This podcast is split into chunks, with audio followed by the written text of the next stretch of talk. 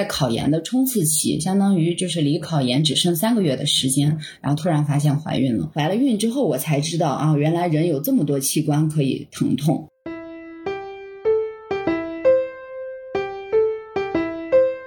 Hello，Hello，很高兴认识你，欢迎收听元宇宙。大家好，我是圆圆。本期我们讨论的主题是二胎生育体验，邀请到的嘉宾是我的朋友小红。大家好，我是小红，非常高兴在这里认识大家。呃，我跟大家介绍一下我的基本情况。我是二零一一年来到北京读大学，然后在大学期间呢，呃，去当了两年兵，回来之后继续完成了本科的学业。大学毕业之后呢，我就。结婚，然后同时参加了一年的工作，后来就在家复习考研。那考研期间呢，突然就发现自己怀孕了。那年是二十七岁，二十七岁生了一胎，生完之后就立马去读了两年的研究生。研究生毕业之后又工作了两年，嗯，就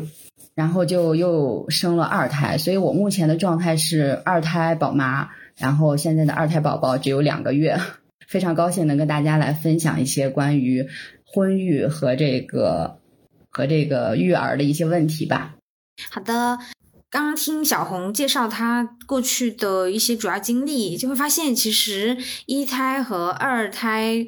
中间都有夹杂着一些学业还有事业上的一些经历。嗯，很好奇，你刚刚说像一胎的时候是在考研的时候发现的，大概是考研的什么时候呢？然后当时大概是怎样的一个感受呢？啊，其实我怀一胎的时候是意外怀孕了。就是在考研的冲刺期，相当于就是离考研只剩三个月的时间，然后突然发现怀孕了。当时的感受特别崩溃，因为根本没打算要孩子，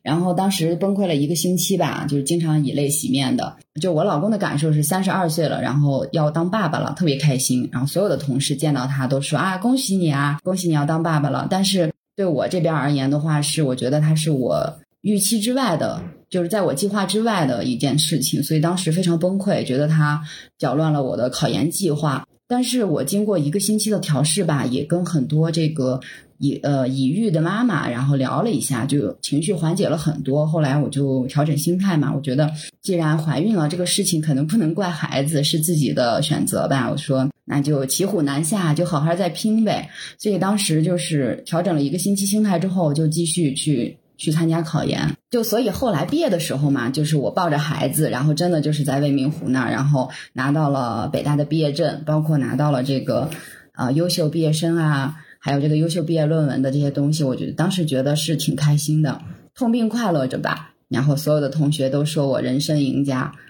大概是这么一个过程。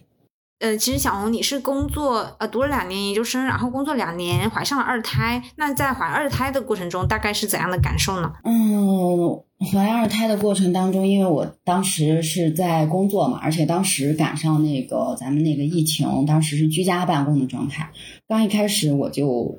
特别害怕，心里很纠结，当然也有这个孕期影响啊，就是有这个孕期激素的影响，就会导致你特别焦虑。我就会焦虑我的事业，焦虑就是说我的同事怎么看呀？你才刚入职一年多你就怀孕了，包括你的直属领导怎么看待这件事情？就跟我老公说了很多，然后他当时也是一种就是在异地工作的状态，他在外地工作好几年，所以我当时其实是有各种各样担忧的。但是后来，后来我老公就鼓励我嘛，然后他说，其实领导可能不会像你想的那样想。后来我就鼓起勇气跟领导说了之后，领导就说恭喜我嘛。然后到后期我在同事面前也公开了这件事情之后，发现大家对我很照顾。所以，嗯，其实之前，呃，自己的各种焦虑啊，可能全是自己内心想象出来的。对，也可能有一些刻板印象吧。然后整个孕期的话，受到了很多同事的照顾，但是呢也非常辛苦。我觉得就是不管是一胎二胎，就是整个在孕期，所有的妈妈没有人很轻松。嗯，包括你要经历早期的孕吐呀，嗯，然后中间会有各种什么腰酸背痛啊、耻骨痛啊、尾椎痛啊。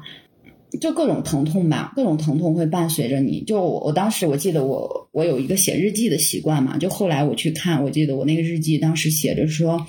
呃，我怀了孕之后我才知道啊，原来人有这么多器官可以疼痛啊，真的就是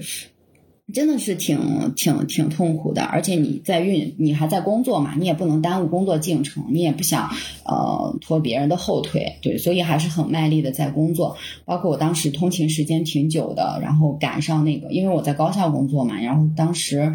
呃就是学校附近赶上那个开学季，开学季每年寒暑假开学季大概。呃，一个月、两个月这个时间段的话，每天通勤时间长达三个小时。然后你知道，孕妇的话，嗯，就是她膀胱挤压比较厉害，她是特别容易尿急的，特别尿急。所以我在那个一个半小时的时候就很崩溃，就是你马上都要尿裤子了，但是你就是堵的过不去。嗯，然后呃，怀两胎的话，共同的这个体验的话，我觉得就是这个。激素中的对人的影响特别大，嗯，包括激素，包括是呃松弛素，呃，就是不管你呃怀孕时期脸上长斑也好，身上有这个黑线呀，不管是妊娠纹儿，呃这些外在的东西，包括我生老怀老大的时候，身上是长了一些疣，嗯，就是不是扁平疣，反正长了很多小疙瘩一样的东西。嗯，然后去检查，人家也是说，因为这个孕期抵抗力下降呀，这些问题，包括怀老二导致这个痔疮，对。那我们常规的一些，比如说腹直肌分离啊、盆底肌损坏呀、腰肌啊这些啊，其实都是很常见的，就大家都会经历。就盆底肌那个时候，我生老大就特别逗，那时候没什么经验，而且特别大意，就不把自己当做一个刚生产完的一个孕妇，呃，宝妈。当时刚生产完一个月的时候，刚出月子，然后我就去去跟我老公他们玩那个蹦床，你知道吧？然后就漏尿，直接就穿了一条黑色运动裤，就直接漏湿了。我当时就觉得无比尴尬，我当时才意识到我要去修复我的盆底肌。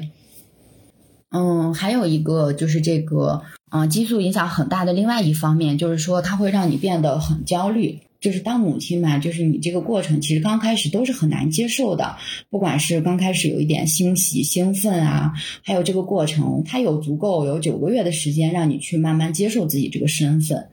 啊，一般这个四个月左右你就能感受到胎动啦，你就会跟你的肚子里的孩子宝贝有一个互动，我经常写日记跟他互动，对。嗯，就是激素的影响会在孕早期，大概三四个月的时候，然后三个月之前吧，然后还有这个生产完三个月之内，都会影响非常大。就是在你跟我做访谈前一个星期吧，就是我因为这个呃激素影响，有一些产后抑郁，嗯，有些产后抑郁，其实我自己是有这种心理建设的，因为我自己知道会有这么一个状况，因为我生完老大当时也是这样。有这种状况产生，但是就是控制不住自己的脾气，你知道吧？因为我平时还是一个脾气挺好的人，但是当时我老公又是那种就是挺励志、特别特别卷、特别激励别的人。我记得当时有一次，我就换衣服的时候，就是肚子保持很松弛的一个状态，大概产后五十天吧。然后他就说：“哦，天呐，你现在肚子原来还这么大，就是那个小肚。”我当时那火就噌就起来了，你知道吗？还有。还有一次，就是上次我们就发生了一次激烈的争吵。我觉得这是自我们结婚结婚这个六年以来发生的最激烈的一次，就是我的情绪特别特别暴躁。当时就是，呃，我记得他说我就是因为我想考虑换一个工作，然后当时他就说。他就觉得就是体制内挺稳定的，他就想让我去应聘某某高校的职位，然后就是去考考编，类似于这种东西。但是呢，其实我自己尝试过，我又不喜欢这样的工作，所以我就说我想创业。他说：“那你创业，你这个事业就是没有看到你有任何进展呀。”然后我当时就内心思绪万千啊，就内心戏又很足，然后我就对他这句话进行了无限的延伸放大，然后我就说。你是不是觉得我每天在家里啥都不干，每天就躺着玩呢？然后也，啊，不为自己的创业事业去干点什么？然后他就疯狂道歉嘛。然后我就说，呃，我每天在家有多忙？就是我带孩子，我带孩子现在在休产假嘛。就是我说我带孩子其实特别忙，我也特别想做自己的这个创业的事情，但是现在精力确实有限，就是我没有时间去做这个事情。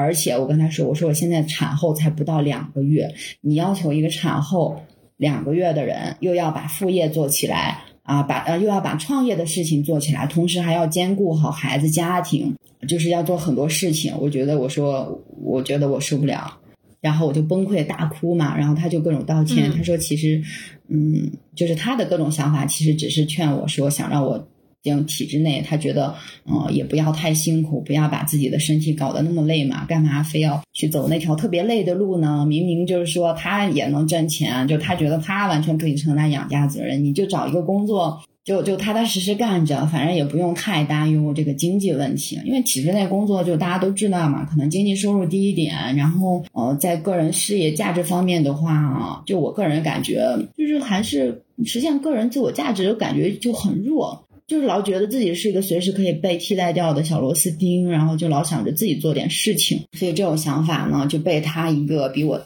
年长五岁的人，就是过来人吧，他就老想给我一些他的个人体验和建议，然后我就不接受，所以两个人发生了激烈的就是这个争吵。那其实也没有争吵，因为就是我情绪很激动，他根本没有吵，他就是各种道歉，安抚我的情绪，导致，就是我我就我就说，就是大家就是产后遇到这种问题，就是作为妈妈的话，可能你自己要接受自己这种状态，就是不能要求自己什么都做得很完美，做得很好。还有这个情绪上，呃，受这个激素影响，你要知道你是受激素影响，你过后想想，其实不觉得当时那个事情是个什么值得争吵的事情，或者情绪那么失控，但是当时。确实是，确实控制不住。然后那个家人的话，也是要多给予这个支持和理解吧。你看，我包括我那个娃是我婆婆帮着一直在带，然后我老公这块的话，那时候也是天天嘘寒问暖，每天又是做饭又是带娃，晚上都不让我带娃了，你知道吧？所以你能感受到，他也特别害怕，就是说我这个产后抑郁这种状态，还是劝我先调理好身体啊，也不要。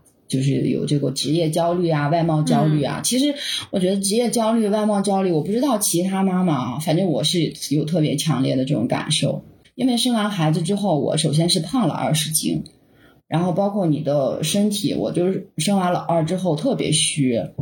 嗯，包括长期的，就是会有心跳啊，呃，贫血呀，然后还有头晕，就头晕，每天都晕的都不行，就是但是就检查又查不出来什么毛病，然后看中医，然后他说我那个心脾两虚，所以给我开了一个星期的中药，特别神奇，就巨恶心的一个中药，但是喝完就是好了，啊，就好了。还有最近就是心情也比较好嘛，嗯，对，而且我没有没有喂奶，就是我老大其实只喂了。喂了四十天，但是因为我是那个属于，呃，哺乳条件不是特别好的那种，所以老大给我的带来的哺乳体验就是噩梦，你知道吗？就是噩梦，就是每天都是有针在扎你的，就是胸这种感觉，所以乳头对，就是特别痛，就一直在流血，一一一个月都没有好啊啊！为什么？是因为那个乳腺堵塞，还是为什么呢？不是，不是。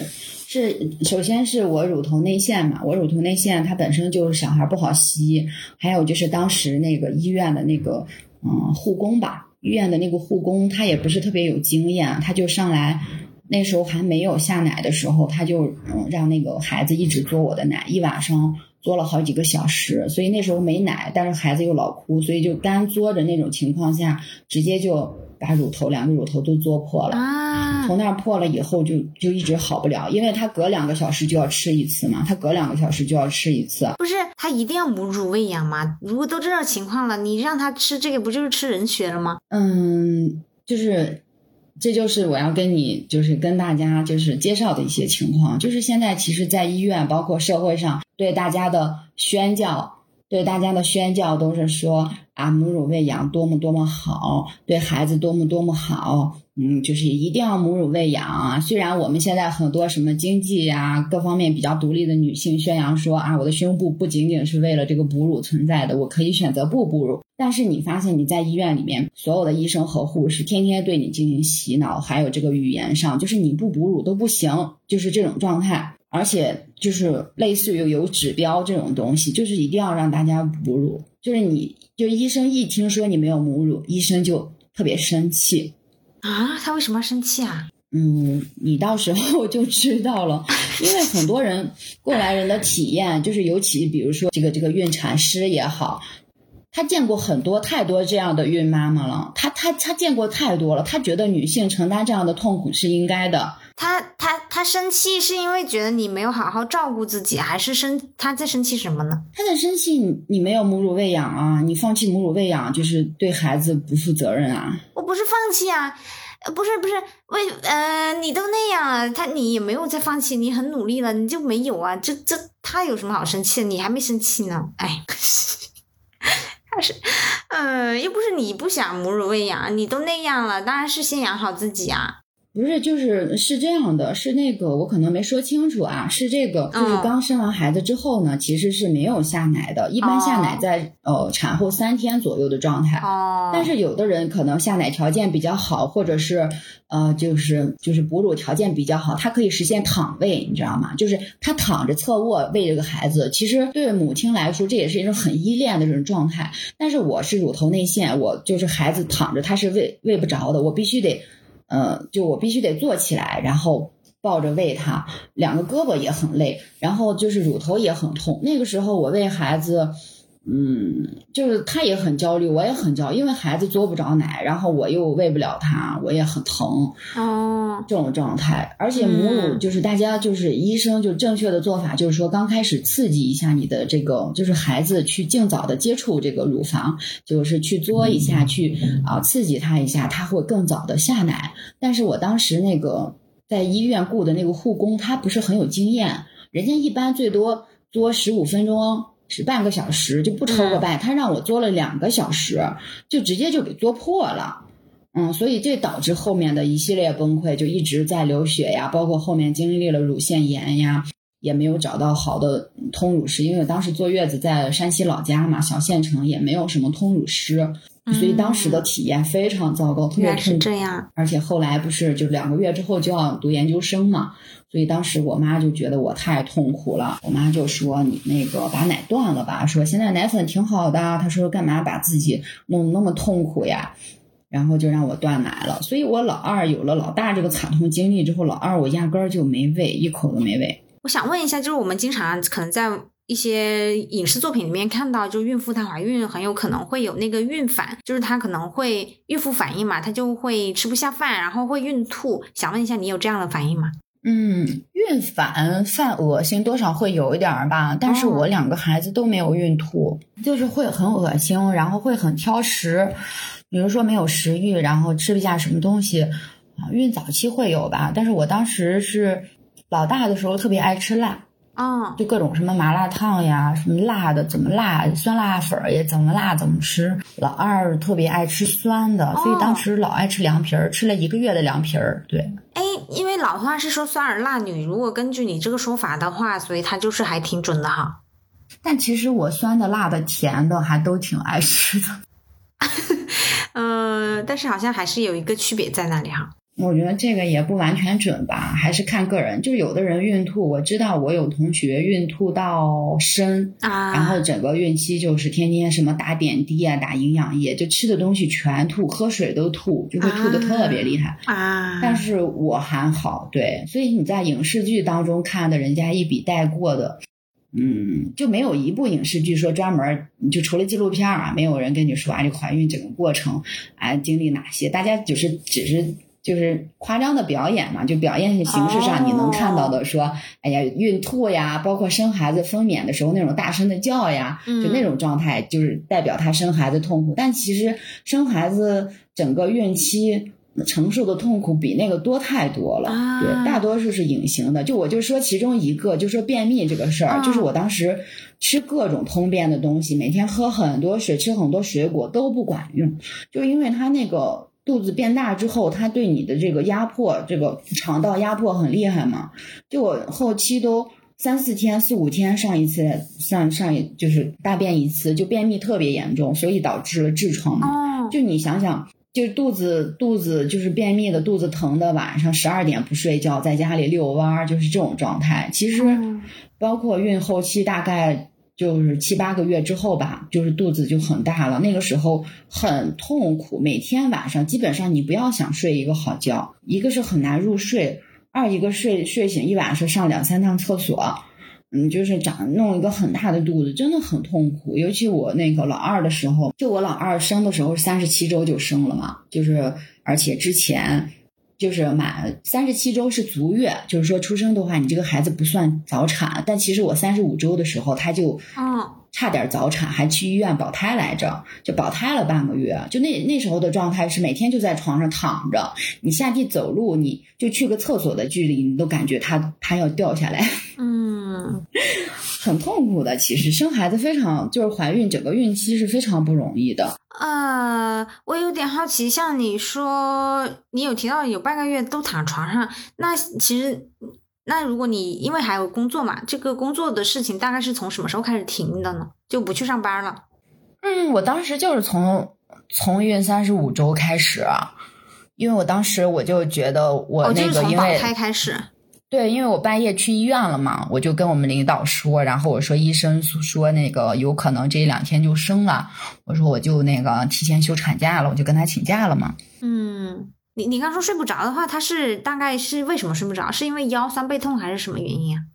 对啊，就是腰酸背痛啊，全身哪哪都痛啊，就是尾椎呀、耻骨呀，你知道哪是耻骨吗？哦，就是那个胯那儿是吧？不是胯那儿，就是你，呃，就是女性生殖器前面那块儿的骨头可以搜一下。也会很痛，就是很多地方，就是孕期它会会分泌一种松弛素嘛，哦就是它会分泌松弛素，让你的身体变得那个不那么就是紧张，肌肉紧啊，它会让你变得松弛起来，你的骨头很多都都特别松散。所以我当时其实生完老大之后两持续两年的腰痛，啊，后来我去瞧中医，然后就进行了那个正骨嘛，然后包括推拿，然后就说我当时是因为他说，因为你腰肌本身薄弱，再加上这个孕期当时导致的这个分泌的这个松弛素，导致你的这个骨头就特别松散，松散之后肌肉你又固定不住它，所以当时我的背后的整个脊柱吧有有一个错位的地方，所以导致我一直腰痛。天呐！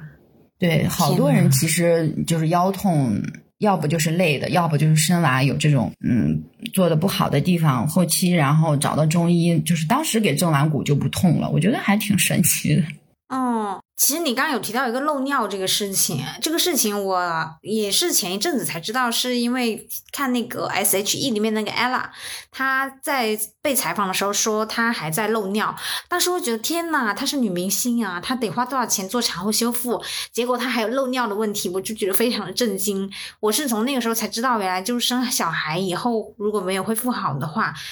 就是打喷嚏或者大笑，或者有时候走路就会不自觉漏尿的这种事情，因为从来没有长辈说过，然后好像我们在现实生活中也从来没有见到过，啊、就觉得这个真的是这个事情太可怕了。其实挺多的，我觉得我们嗯嗯，我们的社会教育就是缺乏这方面的东西。就是你生孩子、怀孕之前，当然你怀孕，全家都跟你说好事、好事、喜事，但从来没有人呃让你足够的了解整个生育、怀孕过程你要经历什么，就没有做好心理准备。包括就老一辈的人，其实他们可能也不懂。就我婆婆嘛，她现在就是漏尿，她就是咳嗽、笑，她就经常漏尿。那她自己还不懂吗？她不知道这是生孩子的原因吗？嗯，哎，这个主要不是咱们这儿探讨的主要问题啊，她就很倔强。其实我买了那个盆底肌修复仪啊，包括我现在在用，我也想让她一起用，但是她拒绝。哎，就觉得算了，随他去呢。对，那可不嘛，嗯，那像其实之前就我自己阳康以后就觉得，呃，就确实还身体比以前好像差了一些啊，走路平时会更加虚。那像你怀孕的话，会有这样的情况吗？我反而觉得怀孕期间孕妇的抵抗力蛮强的，哦，就是我生两胎、怀两胎的体验都是。嗯，就是大家一直说孕妇是就是高危，也属于高危人群嘛，就是大家要特别保护的。但我反而觉得好像就是可能人体会自动的调集起各种免疫力来抵抗外外界的东西，来保保护这个新生命。嗯呃，就是我怀老大、怀老二期间，其实都没得过什么病，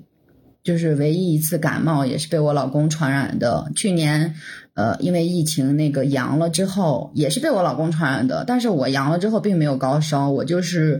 呃，就是那种发炎的状态，就是咳黄痰，你知道吗？但是我并没有嗯发烧，而且我觉得这个现象可能搞医学的啊，他们可以做那种研究，我觉得蛮有意思的。因为我我当时问了好多个孕妇，就不是我自己哦，问了好多个孕妇，发现大家其实阳了之后都没有发高烧，发发烧的反而少，就大家的症状都是上火的那种症状。嗯，明白。那像你得知你怀孕以后，呃，一胎和二胎，然后像你的家人还有你老公的家人这方面，大概大家会有怎样的反应呢？会有一个差别吗？我觉得这个反应主要还是跟他们各自的人生体验相关。就我自己的妈妈来说的话，因为她当时就是就是就是农村就是大字儿不识的妇女嘛，然后也是一直被这个嗯生生男孩绑绑架的这么一个人，然后她就一直。包括现在，她就特别讨厌生孩子，因为她当时其实是生过四个女儿，有两个女儿送人了，这种状态就是那个年代其实很多这种状态，就很多这种状态，所以她她现在想开了之后，她就特别痛恨，就是她说。呃，生一个孩子就可以了，生一个孩子就挺好的。他说，呃，每生一个孩子，一个是母亲身体会越来越差，二一个是母亲对孩子嘛，就是你操不完的心。他说，少生点孩子，少一点牵挂，就是自己会过得更好。就是我妈自己个人是这种感受，但是我婆婆她就不是，那送走那两个孩子，后来有去找吗？没有啊。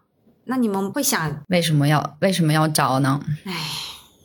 好吧，因为我觉得他们现在可能都不知道自己是抱养的，哦，就是他们的家庭是属于那种无法生育的家庭，而且家庭条件比我们家就是物质上好很多。哦，就是其实你们知道他们去了哪里，是吗？对对对，就通过后期带对他们的跟踪，你发现人家过得挺好的，哦，然后包括现在的工作呀，也都呃算得上稳定体体面吧。我就觉得人家的生活过得都挺好的。哦，这些你们都清楚，哦都清楚，但是我们不会选择去认他，因为我觉得本来不去打扰他。对啊，因为人家本来觉得自己就是亲生的啊，你去戳穿人家这个，包括人家的嗯养父母，人家也不会想这样啊。我觉得这样挺没意思，挺自私的。就是你当时养不起或者不想养，你你送出去，你现在再去把它追回来，我觉得挺没意思。明白，那就是是离得很近还的，还是说地域上还离得挺远？不远啊，就在我们这儿很呃，就大概大概就是同一个同一个县城吧。那你们就是有面对面见过面吗？我没有，但是我我妈见过。哦，好吧，就作为独生子女，对于这个我 超出我的理解范围之外了。好的吧，嗯，然后你刚刚有提到，就是那你婆婆那边他们大概是怎样的反应啊？我婆婆的第一反应就是，因为我当时特别搞笑，我当时跟她说我去了趟医院，然后我回来跟她说我怀孕了，然后她说，她就特别害怕，她说你刚才是不是去医院给堕胎了？我说没有啊，没有啊。然后他就因为我之前就特别强烈的就是不想要二胎嘛，所以他就。特别怕我堕胎，他是特别想要两个孩子的。他说不管男女，他觉得有个伴儿特别好。他特别执着，就他其实帮我带孩子特别特别辛苦，但是他也特别执着的想要想要两个孩子。哎，我有点好奇，就是呃，那她老公去哪里了？你说我公公吗？对呀、我公公在呀，他是不参与带娃这件事情不。参与。唉，无语，我无言以对。嗯，嗯，我觉得还是就是我我我觉得还挺正常的，因为我是从小生活在北方嘛。虽然我婆婆他们是南方人，但其实在中国的文化里面，你想让男性全程参与带娃这件事情，嗯、或者而且能做的不错的，我觉得还是蛮少的。说实话，嗯，哎，他们也不会想去承担这样一个责任，真的。他们也可能骨子里也不觉得自己能做好这件事情，毕竟他自己的孩子他都没咋带过，他还能帮你带孙子孙女儿吗？算了，我们还是不要讨论这个问题吧。呃，那像你就是有二胎以后，你的心态和一胎相比有什么变化吗？嗯，心态方面的变化的话，首先我觉得生娃这事儿我肯定是不用再经历了，啊，身边人再絮絮叨叨的，也不可不可能有人再劝我生三胎了。就是你首先这个社会压力这个事儿，你就社会舆论压力这事儿摆脱了，你就不用生娃了。嗯，还有一个的话，其实我觉得一儿一女就是能经历两种这种成长体验，我觉得这个我还挺挺期待的，觉得挺有意思的。因为我这个人吧，就是我我其实知道我们做很多事情啊没有啥意义，不管是繁衍后代也好，然后很多事其实没啥意义，但是呢，我们就愿意给它上个价值，去找到一些意义，然后让它这件事情变得嗯更有动力吧。我其实当时生孩子，我也一直在找补，包括我怀老大的时候，我就一直在跟我老公探讨，我说人为什么要生孩子呀？到底是为了啥呀？后来我慢慢的，我就给自己找补了一个这个所谓的意义吧，我就是觉得丰富个人的经历和体验，嗯，就跟你上学谈恋爱是一样的。我觉得就是就是说，其实这个所谓的意义，它是你自己强呃，就是你自己去想，因为你想要说服自己。更自洽，然后你给自己找的一个理由，我自己赋予的，我自己赋予他的，对对对，对，就是因为你也没有人告诉你说生孩子它的意义是什么，因为传所谓的传宗接代这种，我肯定是不接受这种理由。呃，我自己就是感觉就是更丰富人生的体验，我觉得就跟你呃上学，上上上各种大学，然后去那个包括去体验不同的工作，还有这个谈恋爱。结婚，我觉得都是人生的体验。就是你没有这个体验也 OK，你也能呃能生老病死，你也能过完这一生。没有什么，但是你有了这个体验的话，我觉得更不一样。包括我当兵也是，其实没有太多功利性的目的，就是觉得我想去体验不一样的人生，想让自己的生活经历更丰富一些。我觉得是这样。还有一还有一个就是现在就是想好好折腾事业嘛，然后现在还没有到三十五岁，就是三十五岁其实是体制内就是人的一个坎儿嘛，因为好多体制内三十五之后就是不要了嘛。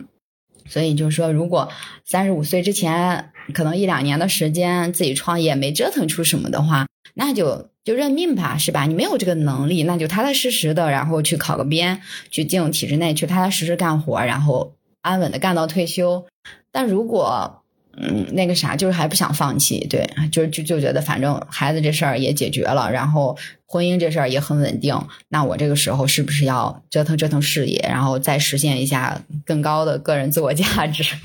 嗯，那你现在的话，因为有两个孩子，一个应该是在上幼儿园，对吧？嗯，小班。哦，然后另一个就是刚生刚生出来，那现在你的一个时间大概是怎样分配的呢？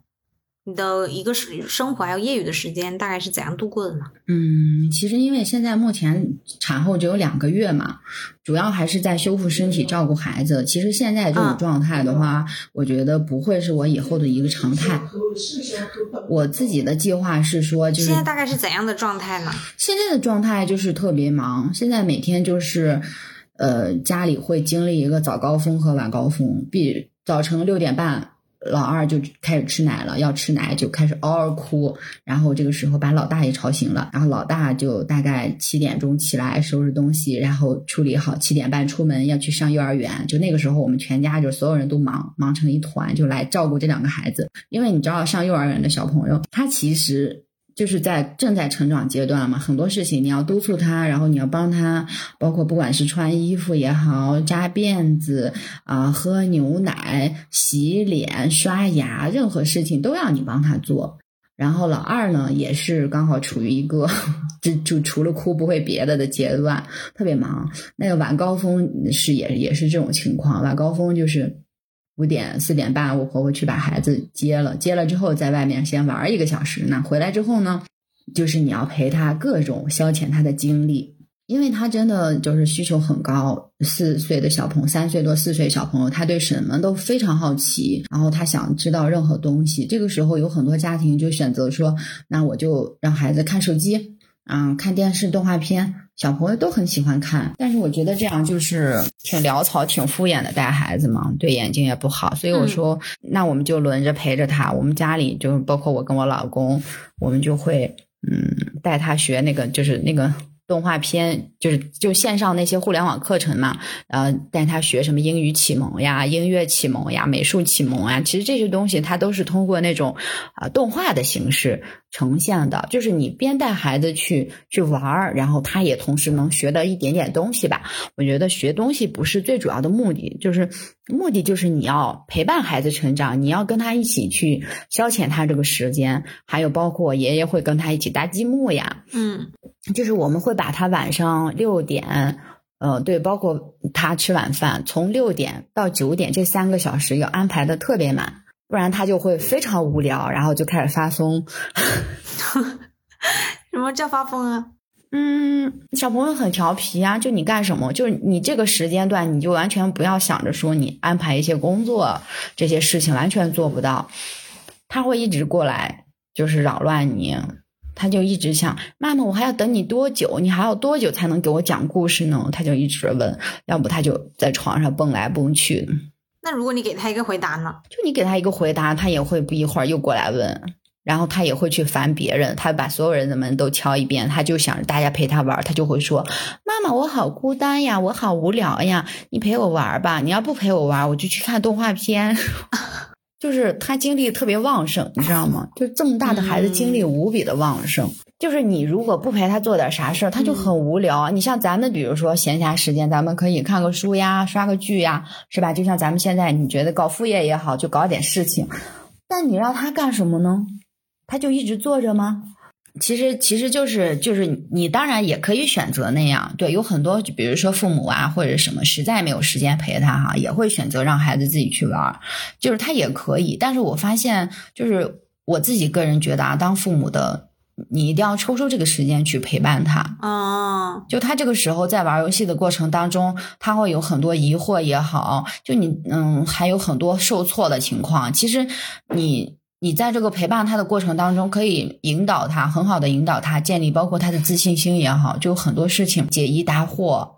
嗯嗯，比如说他有，就是其实你只要跟他一起做事情就行，他不在意干什么。有一天我那天就特别忙，我在打扫卫生，我说那你跟妈妈一起打扫卫生吧，你去把你的小桌子整理干净。他就非常开心，然后他就把桌子上东西全清干净，然后然后把那个桌桌子擦的锃亮，然后你你过来表扬他，他就非常有成就感。嗯嗯，包括有一次就是我那个羽绒服上面那个毛领，就是洗了之后就弄下来了，我就让他帮我给他扣上去，但是他扣了半天他就没扣上去，他很着急，他跟我说：“妈妈，我我怎么弄不上去呢？”然后其实我就辅助他嘛，我拿着那扣子让他往上扣。哎，他其实是不是很会两个手协调？就你等你以后有孩子，你会发现，其实人一生下来啥都不会，除了吃和哭拉撒啥都不会，全是一点一点学的，你知道吗？就这个过程，你会很惊讶的发现，哎，你配合他做这个事情，我就说，哎，是不是你自己也能做到了？他就特别有成就感，很开心，明白。很开心。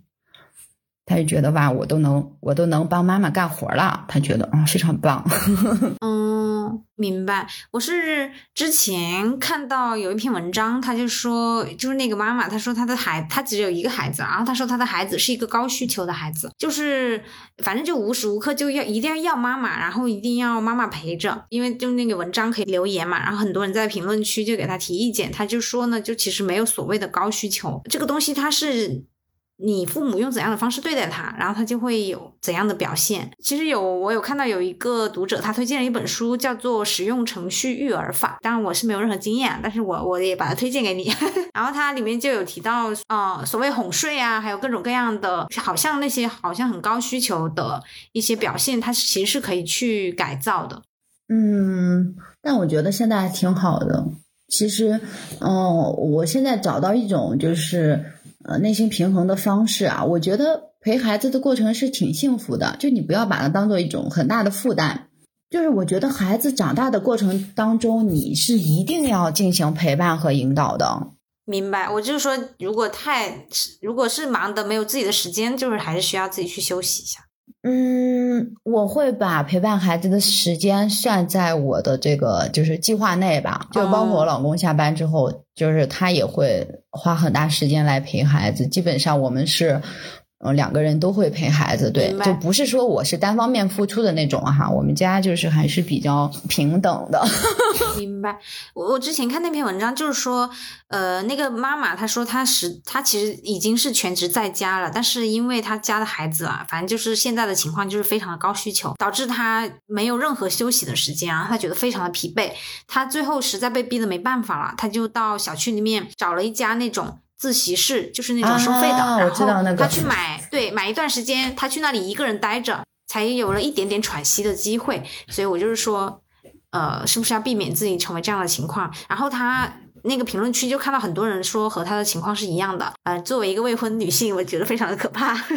嗯，所以这就是其实我后面我们就会探讨这个问题，会探讨，比如说不管是结婚也好，还有这个很多问题，就刚开始你就要选择这个要结婚的对象，还有你未来要获得生要过的生活的时候，就要提前想清楚的事情。我的状况是我婆婆有帮着带。对，而且他年纪也也也挺年轻的，五十五岁左右。嗯，他也特别喜欢孩子，他愿意帮忙带，而且我们也不会说让他陷入那种说完全没有时间。我妈是呃晚上帮我带孩子，嗯，但是那个每天早上，你比如说他出去送孩子上学，然后他就会顺便去爬个山，然后呃。你看，下午他那个上午也会带老二出去晒晒太阳什么的，然后下午他带老嗯去接老大放学之后呢，他也会带老大在那个操场上玩一个小时。其实这就是让他喘息的时间，就是让他去放松一下自己。我比如说他晚上帮我带孩子，我晚上就休息比较好嘛，就所以就是还是互相体谅吧。我觉得，如果完全是那种状态，还还是要慎重。嗯。小红，你刚刚其实有提到，就是你的婆婆还有你妈妈有给你带孩子。那像关于婆媳关系这一块儿的话，你生孩子前后，然后生二胎前后，婆媳关系方面会有出现一些新的变化吗？就婆媳关系是婚姻里面的就是很重要的一环嘛。但其实我们家婆媳关系还挺好，就是婆媳关系不是我们家主要矛盾啊，我们家主要矛盾是我公公和我婆婆的矛盾。所以他俩的矛盾盖过了婆媳矛盾，就导致我跟我婆婆没有太大的矛盾，变成了次要矛盾。对，变成了次要的。二胎后也没有什么新的变化，包括就是你说结婚，呃。呃，结婚前后其实是这样，就是生孩子前，很多人是不会选择跟婆婆住一起的吧？嗯，我们主要是生了孩子之后，然后才会把那个婆婆呀也好，妈也好，就是就是你你会需要请家里面的长辈过来帮忙一起带孩子。但其实之前刚结婚头两年，我没孩子的时候，我们过二人世界是吧？哦，特别滋润。哦，那如果现在谈到婚姻的话，你有什么想跟大家说的吗？嗯，我现在就是可以跟大家呃 以过来人的身份说一些事情吧。大概就是，我觉得婚姻真的是两个家庭的事情。就是谈恋爱，你可以说啊，我只考虑感情，嗯，但是你谈感，你那个结婚的话，一定要考虑物质基础，同时也要考虑两个两个家庭。就是我现在很能深刻的体会到，人家说门当户对这件事情其实是很重要的，非常对。嗯，其次呢，我是觉得这个经营好婚姻的秘诀呢，就是包容，要感恩，要关爱。就两个人没有完美的人嘛，肯定是要很互相包容，而且你要感恩。尤其你刚才说到婆婆媳矛盾也好，就不管夫妻矛盾也很多矛盾也好，其实你就是怀着一颗感恩的心，因为。人家在帮你干活嘛，就是帮你干，不管干的好不好，这些事情的话，我觉得你怀着感恩的心，你就会觉得啊，这一切还挺美好的。因为我我是那种。我们家是属于就是双边父母啊，就基本上都是农民，也没有什么说退休收入呀什么的，就是社会就是最底层的人吧。这个时候呢，别人很多，包括我的同学朋友啊，他们就会说啊，其实你嫁的这个家庭物质条件挺差的，怎么怎么样？我觉得你不要非得跟人家去比物质嘛，是吧？我觉得像我公公，像他都七十岁了，然后身体也挺健康。也平时帮我们拖拖地呀，做个饭呀什么的，不管做的好不好，我说我就觉得家里面老人身体健康，然后孩子也在健康有爱的环境里成长，我觉得这个事情就是很重要，你就觉得哎很满足了。对，如果你一定要非要去跟人家攀比那种各方面的话，非得说啊多有钱，又要有钱，然后又给你带孩子，又各方面好的话，我觉得就是人要知足嘛。还有一个的话就是，呃，我觉得就是你的伴侣情绪稳定，然后这个阳光积极、风趣幽默，特别特别特别重要。嗯，因为我是把这个呃风趣幽默是当做当时。找伴侣很重要的一点，因为我觉得人类生活本来就是很琐碎单调的嘛，尤其你结婚之后柴米油盐的，就我对婚姻的。